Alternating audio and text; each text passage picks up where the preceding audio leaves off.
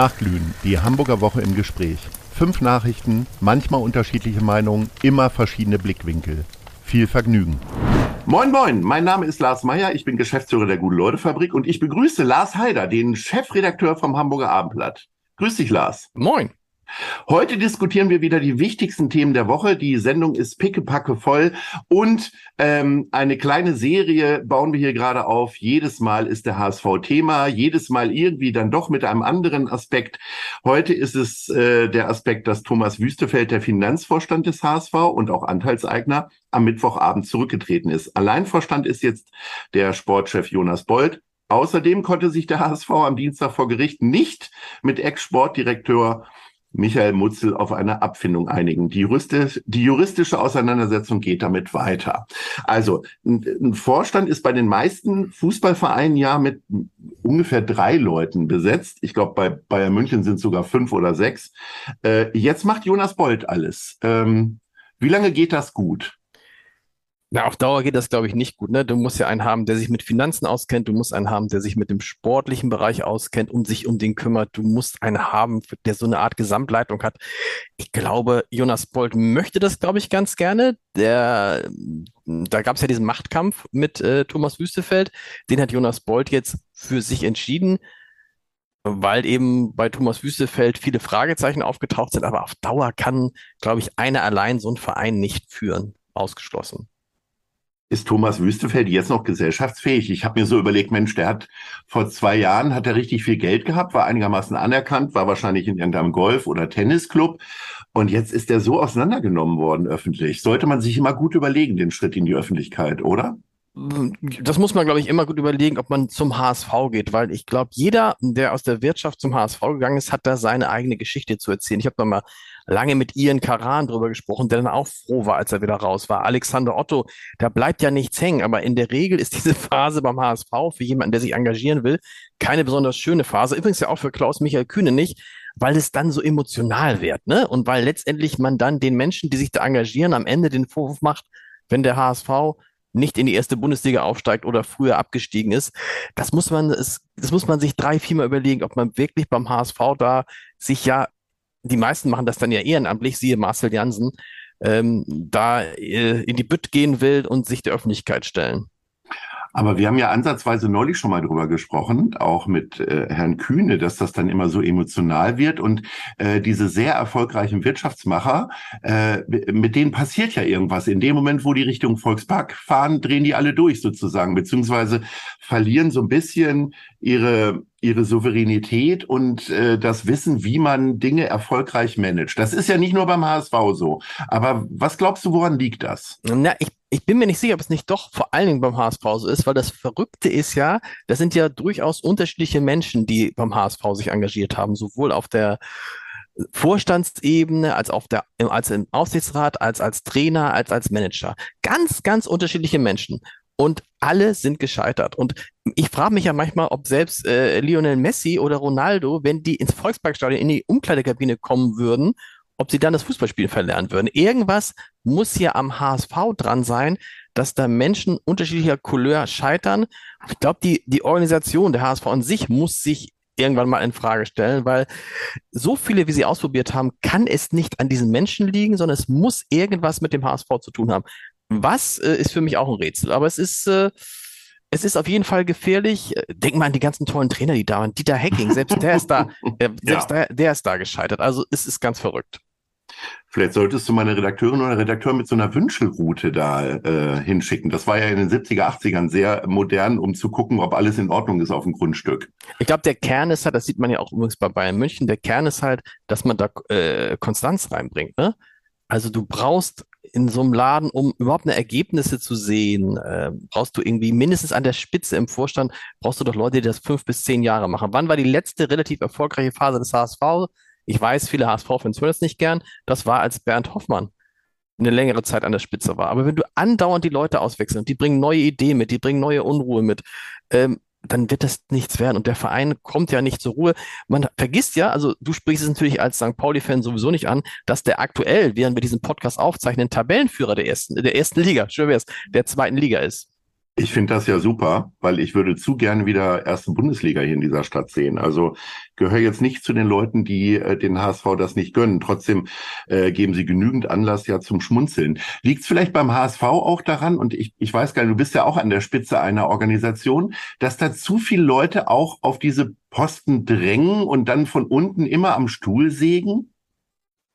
Ich weiß gar nicht, ob da noch so viele Leute drängen und das so toll finden. Also ich, ich erinnere mich noch, als Klaus-Michael Kühne anfing beim HSV und dann es hieß, wir wollen jetzt viele große Teilhaber zum HSV holen. Ne? Also so, so wie die Bayern, so ein Telekom, Adidas, keine Ahnung, auf dem Niveau. Und wenn man sich dann anguckt, welche Teilhaber zum HSV gekommen sind, zum Beispiel Thomas mhm. Wüstefeld, den ja man vorher nur so in, in eingeweihten Medizinkreisen kannte, dann hat das alles nicht funktioniert. Also der HSV hat sicherlich eine Anziehungskraft, aber man überlegt sich, glaube ich, drei oder viermal oder fünfmal, ob man da wirklich äh, so einen Posten übernimmt, es sei denn, man ist halt völlig verliebt, völlig verliebt äh, in den HSV. Aber diese Liebe führt natürlich dann wiederum zu Entscheidungen, die man nicht nüchtern fallen kann. Also es ist ganz schwierig, glaube ich. Es bleibt schwierig und ähm, ich möchte fast eine Wette eingehen, dass wir nächste Woche wieder über den HSV sprechen. Jetzt wechseln wir zu einem anderen schönen Thema, das ist die Weihnachtsbeleuchtung. Trotz Energiekrise, die Hamburger Innenstadt wird auch in diesem Jahr zu Weihnachten überall erstrahlen und leuchten. Es sollen ausschließlich LED-Lichter eingesetzt werden, damit der Stromverbrauch reduziert wird. Außerdem plane man die Weihnachtsbeleuchtung nicht mehr 24 Stunden eingeschaltet zu lassen, sondern maximal noch 10 Stunden. Hast du diese Woche auch schon mal über Weihnachten nachgedacht? Nein. Geschenk für mich oder Lebkuchenherzen gekauft? Nein, also das, ich finde, Weihnachten ist noch richtig weit weg, ist noch richtig weit weg. Aber natürlich äh, denkt man über das, über das Energiesparen nach. Und das finde ich jetzt eigentlich eine gute Entwicklung. Ich finde einerseits gut zu sagen, nee, also ganz auf alles verzichten, das wollen wir jetzt auch nicht. Aber andererseits sich zu sagen, LED-Leuchten, das nimmt man ja und denkt man so, LED-Lampen, was ist da der Unterschied? Da reden wir von 40 bis 50 Prozent weniger Stromverbrauch. Und wenn man statt 24 Stunden nur 10 Stunden laufen lässt, dann reden wir nochmal über eine Halbierung des Stromverbrauchs. Und ich finde eigentlich ganz gut, dass man ähm, sich natürlich noch Sachen gönnt, wenn man so will, wenn man davon gönnen sprechen kann, aber dass irgendwie jetzt mal sich mal darüber Gedanken macht, weil früher haben wir einfach die Lichter angemacht und uns war eigentlich völlig egal, wie viel Strom da durchgeht. Ich bin da auch für sehr dafür, dass man mit zweierlei Maß misst, sozusagen. Ähm, also wirklich die heimelige Stimmung zu Weihnachten erhält, auch natürlich unter dem Aspekt, dass es nur zehn Stunden dann so der Fall ist. Ähm, aber ich finde das schon gut. Und ähm, man kann ja, glaube ich, auch noch bei anderen Dingen sparen. Und es gibt ja auch jetzt ganz viel Geld. Jetzt kommt ja wieder einiges aus Berlin, aber da sollte man ja vorsichtig mit umgehen, das ist ja klar. Darf, man darf übrigens bei dem Berliner Geld, das klingt jetzt immer so, so toll, man denkt immer, oh super, äh, jetzt muss ich das nicht bezahlen. Die Wahrheit ist ja, mhm, es ja. halt nicht jeder Einzelne, sondern wir zahlen es alle gemeinsam. So ein bisschen ist es so, dass wir die ähm, Inflation, glaube ich, äh, sozialisiert haben. Ähm, ob sich durch dieses Paket, diese 200 Milliarden etwas an der Inflation ändert, das wird man erst noch sehen. Wahrscheinlich eher nicht. Grundsätzlich muss halt die Nachfrage runtergehen, damit die Preise runtergehen. Und das heißt, wir müssen halt in alle, in allen Bereichen, so doof das klingt und so schwierig das ist, weniger verbrauchen. Ich weiß auch gar nicht, wann wir das letzte Mal über Inflation und Inflationsquote äh, an Stammtischen oder sonst wo gesprochen haben. Da hat man sich ja über wahrscheinlich 20, 30 Jahre gar keine Gedanken drüber gemacht. Ich, ich, ich, ich, mach, ich, ich erinnere mich immer noch gerne an ein Gespräch mit einem äh, Hamburger Banker, im vergangenen November, also guten Jahr her. Und dann sagte ich, sagen Sie mal, irgendwann müssen die Zinsen doch wieder raufgehen. Ne, wir sprachen über Minuszinsen und was das mit dem Kontakt zwischen Banken und Kunden macht. Und dann sagt der Herr Haider, in den nächsten zehn Jahren müssen Sie nicht damit rechnen, dass sich an der Zinslage etwas ändert. und irgendwie ein Jahr später gibt es ja jetzt äh, Zinsen, kannst du, kannst du Festgeldangebote schon wieder für 2,5, 2,6 Prozent kriegen. Also das ist schon irre, was sich da verändert hat und wie sehr sich der Banker da auch getäuscht hat. Eine Ehre wiederum wird äh, Hamburgs ersten Bürgermeister Peter Tschentscher zuteil. Der wird äh, die Bundesratspräsidentschaft übernehmen ab dem 1. November. Das Amt zählt zu den höchsten Staatsämtern der Bundesrepublik Deutschland und ist mit vielen Auslandsreisen verbunden. Ähm, ist das schon so ein bisschen warmlaufen für Berlin? Hast du die Sorge, dass äh, Tschentscher, dass irgendwann Nein. langweilig wird hier? Nein. Also das würde ich. Das da ist eine ich, fixe Antwort, nicht, dass das dir so geht wie dem Banker. Ne? Nein, also da würde ich schon das. Also ich glaube, ich glaube, dass Peter Tschentscher äh, auf dem Posten ist, auf den er immer Lust gehabt hat, der ihm großen Spaß macht. Anders als Olaf Scholz, der ja Bürgermeister wurde, aber immer dachte, eigentlich kann ich Kanzler werden. Und Peter Tschentscher ist genau da, wo er hin wollte. Ich glaube, dass der gar keine Ambitionen in Richtung Berlin hat, gar nicht.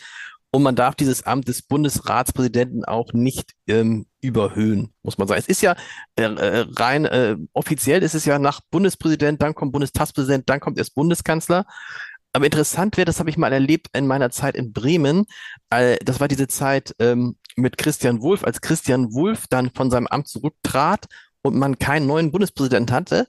Da ist damals der ähm, Bremer Bürgermeister äh, Jens Börnsen, der damals Bundesratspräsident war, wurde dann Bundespräsident zwischenzeitlich. Also das ist natürlich interessant, wenn jetzt aus irgendeinem Grund Frank-Walter Steinmeier zurücktreten sollte in der Zeit, in der Peter Tschentscher Bundesratspräsident ist, dann wäre Peter Tschentscher für einen Moment Staatsoberhaupt.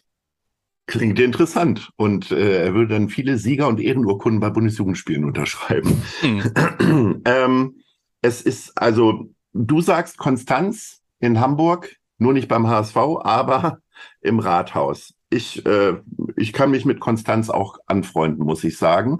Und ich teile deine Einschätzung. Aber wer weiß, was da so in Berlin passiert. Ich glaube, wenn da tatsächlich mal ein sehr starker Ruf kommen sollte.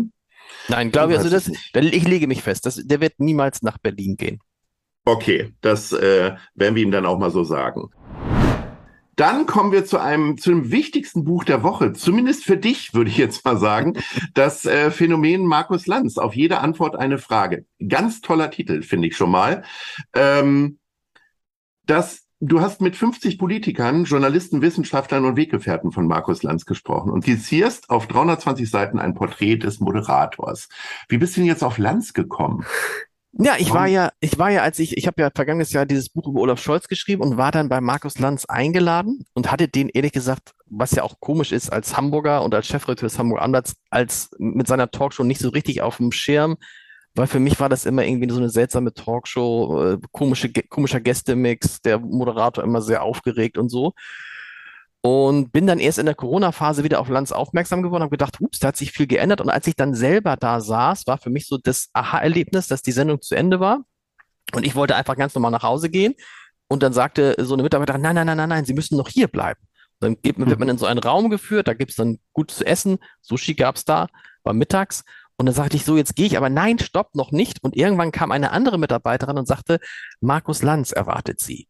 Und dann oh. wurde ich, dann wurde ich in die Garderobe von Markus Lanz geführt und dachte, er will nur kurz Tschüss sagen, wusste aber nicht, dass es sich nach der Sendung mit jedem Gast, soweit das einrichtbar ist, nochmal zusammensetzt. Und zwar auch mal 45 Minuten, eine Stunde, zwei Stunden. Und in diesem Gespräch habe ich halt äh, äh, einen Menschen getroffen, von dem ich dachte, boah, der muss ja irgendwie platzen vor Selbstbewusstsein, vor Stolz, vor für das, was er erreicht hat und sah aber jemanden, der immer noch unsicher war, der immer noch sagte, uh, nicht, dass mal einer um die Ecke kommt und feststellt, dass sie das eigentlich gar nicht kann. Und dann ist mir klar geworden, dass der halt ne, ne, ein, ein Leben voller Niederlagen und Rückschläge hinter sich hat und jetzt da ist, wo er ist ähm, und es selbst noch nicht so richtig glauben kann. Und das fand ich interessant, genauso wie die Frage, warum eigentlich Politikerinnen und Politiker zu Markus Lanz gehen, obwohl sie ja wissen, dass es für sie total gefährlich werden kann. Und obwohl sie wissen, dass sie da eigentlich nichts gewinnen können und trotzdem dahin gehen.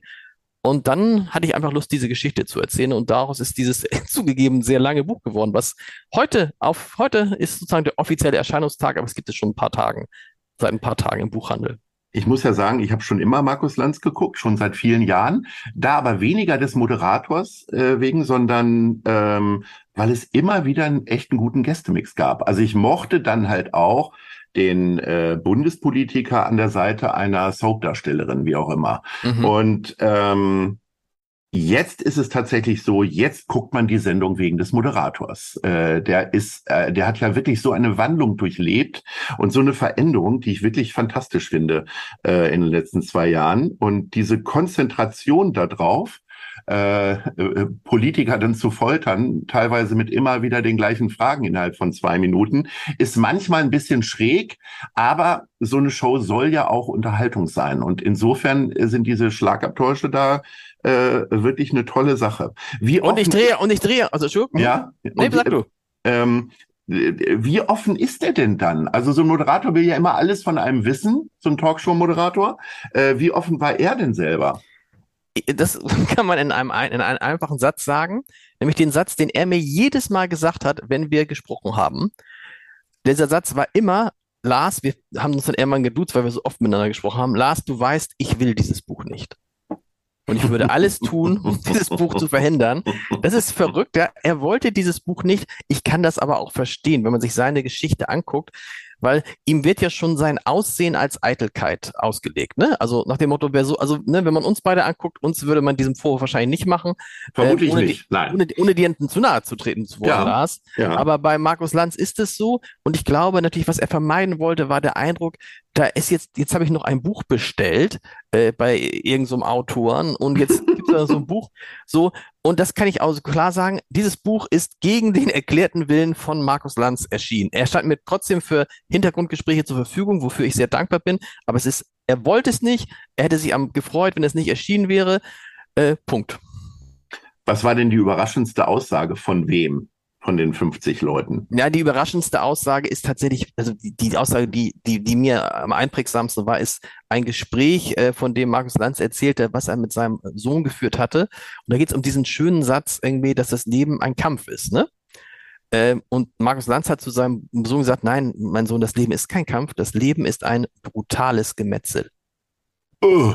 So, und das ist so der Satz, der mir so am, äh, am, am meisten in Erinnerung geblieben ist. Übrigens, ich drehe das ja mal um mit ihm, ja. also äh, Stichwort, äh, dass er mal in die äh, Antwortrolle kommt und ich lade dich herzlich ein am 28. Oktober im Thalia Theater. Äh, da frage, befrage ich mal zweieinhalb Stunden Markus Lanz. Also wenn ich mal für Lau auf Kosten des Abendblatts irgendwo hingehen kann. Auf Kosten des Abendblatts ist nicht, das ist in diesem Fall jetzt auf Kosten von Lars Heider. Also oh, Lars, ja. toll. Nicht? Sehr schön. Mein Weihnachtsgeschenk für dich schon mal. Ach, ach du denkst doch schon an Weihnachten. Das ist ganz großartig. Ähm, okay, äh, eingeschlagen. Vielen Dank. Ich bin jetzt erstmal diese Woche unterwegs, nämlich auf dem Filmfest. Ich äh, habe ja früher auch Schauspieler vertreten und äh, habe immer noch ein großes Interesse an Film, auch privat. Gestern Abend äh, ist das Filmfest eröffnet worden mit Wir sind dann wohl die Angehörigen. Und äh, das Filmfest läuft noch bis zum 8. Oktober und zeigt in seiner Jubiläumsausgabe zum 30-jährigen Bestehen 116 Filme aus 58 Ländern, darunter wieder preisgekrönte Werke und Weltpremieren.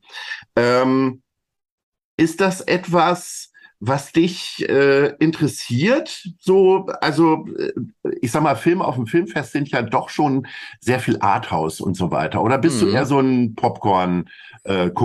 Nö, nö, nö. Mich sehr gute Filme interessieren mich schon total. Ich bin jetzt nicht so, das muss man sagen, das wird dich wahrscheinlich nicht verwundern, nicht so der Kinogänger.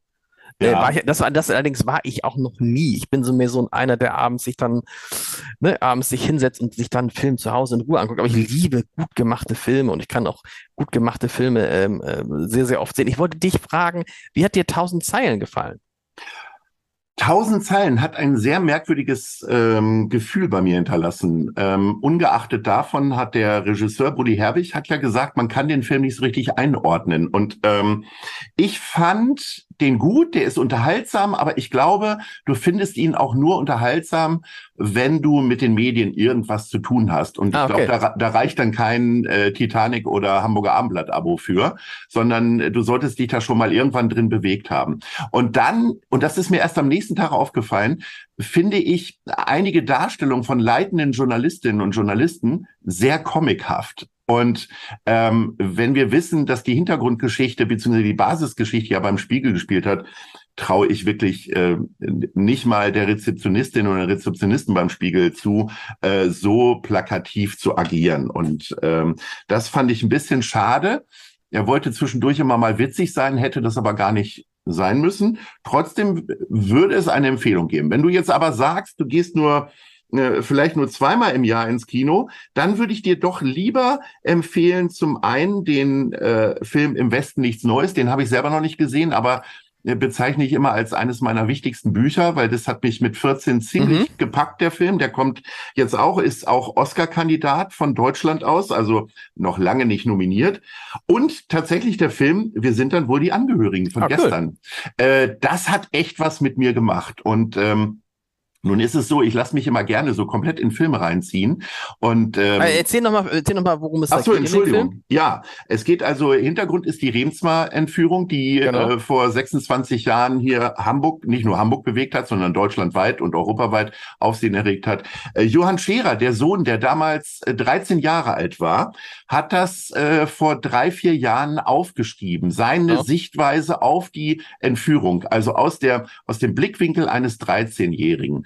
Und das ist also ja nicht nur ein ganz tolles Buch, sondern Hans Christian Schmidt, ein Regisseur, der zehn Jahre keinen Kinofilm gedreht hat, bekannt geworden ist mit Crazy und Nach fünf im Urwald und noch viele andere Sachen.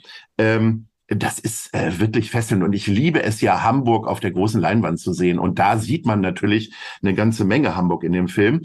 Und was wirklich überragend war, war die Darstellung von Adina Vetter, eine äh, Schauspielerin, die in Berlin lebt, ähm, lange am Burgtheater war. Die spielt die Ann-Kathrin Scherer, also die Mutter von Johann Scherer. Und das hat mich echt gefesselt und tatsächlich dazu gebracht, irgendwann Mitte des Films ein paar Tränen zu vergießen. Das ist äh, nicht mal Titanic gelungen, wo ich glaube, jeder in meinem Freundeskreis äh, geweint hat. Also große Empfehlung. Klingt, gut. Und vor allem, man, man erinnert sich an die Zeit damals, vor, vor 26 Jahren, ähm, was ja auch ein Stück Hamburger Mediengeschichte war, weil ja die Hamburger Journalisten, zumindest die, die gut, die guten Hamburger Journalisten, alle von dieser Entführung wussten und alle die Klappe gehalten haben damals, um das Leben von Jan-Philipp Remsmann nicht zu gefährden. Daran habe ich zumindest noch so, ich war ja da so, oh, sag mal, um die 20 rum, und das ist schon gelogen, ähm, äh, aber noch Erinnerungen, das war irgendwie auch, das muss man, das ich weiß nicht, ob das heute noch so funktionieren würde durch die Social Media, durch die sozialen Medien, ob nicht doch irgendeiner irgendwas twittern würde. Aber das hat damals ja ganz gut funktioniert. Wahrscheinlich würde es wirklich schneller rauskommen.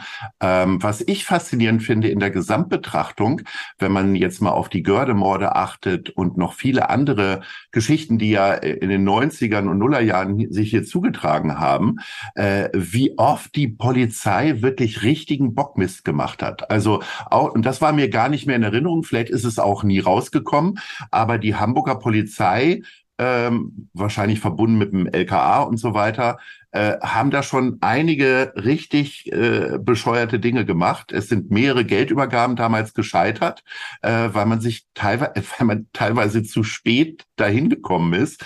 Äh, so stellt es der Film dar. Wie gesagt, ich weiß nicht, wie es jetzt wirklich gewesen ist, ähm, aber äh, da muss sich die Polizei aus den 90ern im Nachhinein doch einige Vorwürfe gefallen lassen, weil die sind ja in dieser Region, Gördemorde waren ja jetzt nicht Hamburg, aber doch äh, einige Vorwürfe machen lassen. Interessant. Das würde mich wundern, ob das heute irgendwie anders ist oder ob man es auch nur besser aussehen lässt. Was glaubst du? Wir wissen es nicht. Ich muss es ja, das ist rein spekulativ, aber wir haben ja zum Glück, äh, zum Glück hatten wir lange solche, naja, aber in der, in der, in dem Format hatten wir zum Glück lange keine Verbrechen in Hamburg. Nein, kann auch weiter so sein. Äh, Das einzige Genau. Verbrechen findet offensichtlich beim HSV gerade statt. Wir sprechen nächste Woche na, wieder na, na. drüber.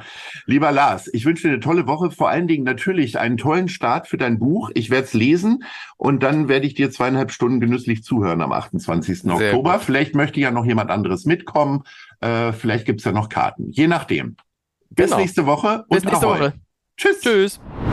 Nachglühen, die Hamburger Woche im Gespräch, ist eine Produktion vom Hamburger Abendblatt, Ahoi Radio und der Gute-Leute-Fabrik.